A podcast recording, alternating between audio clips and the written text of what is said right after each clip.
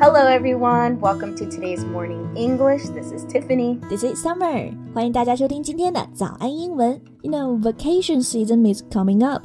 Sometimes we want to know what happened or how they go. Yeah, like asking your colleagues about their vacation is a great way to build a connection. We'll show you how to ask them about their time off and then smoothly transition into business talk. 对，像这种聊旅行啊、聊假期的话题，其实就是 small talk，指的是社交场合这种闲聊。但是呢，在商业场合，这种话题也特别适合拉近和别人之间的关系。那今天我们就来聊一聊怎么询问别人的假期。在节目的开始，给大家送一个福利。今天给大家限量送出十个我们早安英文王牌会员课程的七天免费体验权限，两千多节早安英文会员课程以及每天一场的中外教直播课，通通可以无限畅听。体验链接放在我们本期节目的 show notes 里面了，请大家自行领取，先到先得。In the US, it's common to do about five minutes of small talk before you get into the business. Asking someone about their vacation is an easy topic for small talk.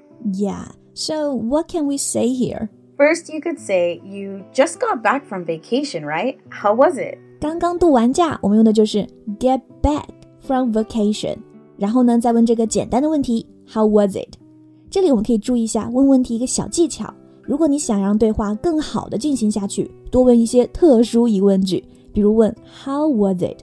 而不是 Do you enjoy your vacation? That's true. If you ask me, Do you enjoy your vacation? and I'm not in a good mood for a lot of talking, I might say yes or no. But if you ask me how it is, I would have to talk about it more. Sometimes we can even add where they went if we are close friends with them. Like you just got back from your vacation in France, right, Summer? How was it? Yeah, that was good 对，所以啊，如果你知道对方旅行的目的地，你可以把这个地点也加在你的问话里面。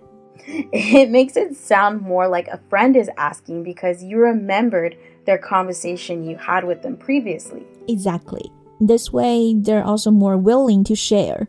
Exactly. So, second, we have how was your time away? you can even make it fun and say, How was your time away from the office? Yes, this is one that you would use in the office.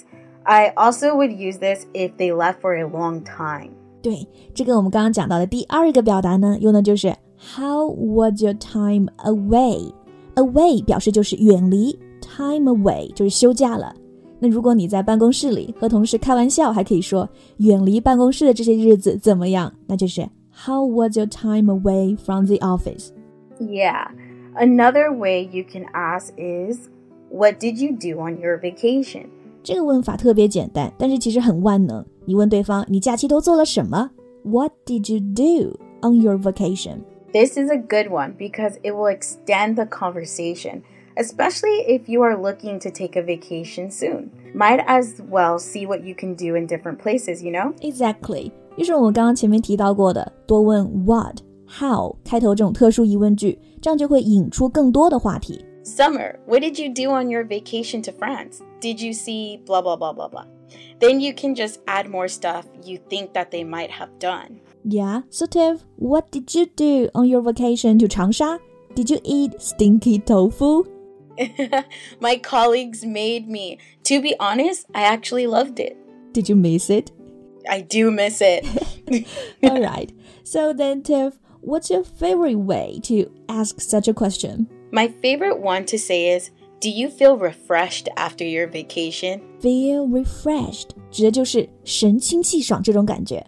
Fresh 我们知道指的是新鲜的，那么 refresh 就是精神再次振奋起来。所以可以就问对方，假期之后有没有感觉整个人都不一样了？Do you feel refreshed after your vacation? Yeah, sometimes work and home life become stressful. So taking a vacation makes you feel refreshed and ready to do anything. Yeah, a chance to clear your mind. But usually, when I ask this, people always say how they wish it was longer. Don't we all? So, lastly, we have tell me about your vacation. 这就相当于一个开放性的问题了。Tell me about your vacation. 告诉我关于你的假期任何事情吧。So then we can talk about everything. Yeah, usually you would only say this if you have like a lot of time. Their answers might be longer if you ask this question. So make sure you have time. Yes. Also, if you're listening to someone in English and they are talking too fast about their vacation, just tell them to slow down. It's okay. So remember to ask your colleague about their vacations. It's always a good topic. So true. All right, I think that's all the time we have today. Thank you for listening to today's morning English. Bye. Bye. See you next time. 今天的节目就到这里了。如果节目还听得不过瘾的话，也欢迎加入我们的早安英文会员。 成为会员，您就可以无限畅听我们每天一场免费的中外教直播课，以及两千多节原创系统课程了。今天我们限量送出十个七天免费试听权限，试听链接放在我们本期节目的 show notes 里了，请大家自行领取，先到先得。This podcast is from Morning English. 学口语就来早安英文。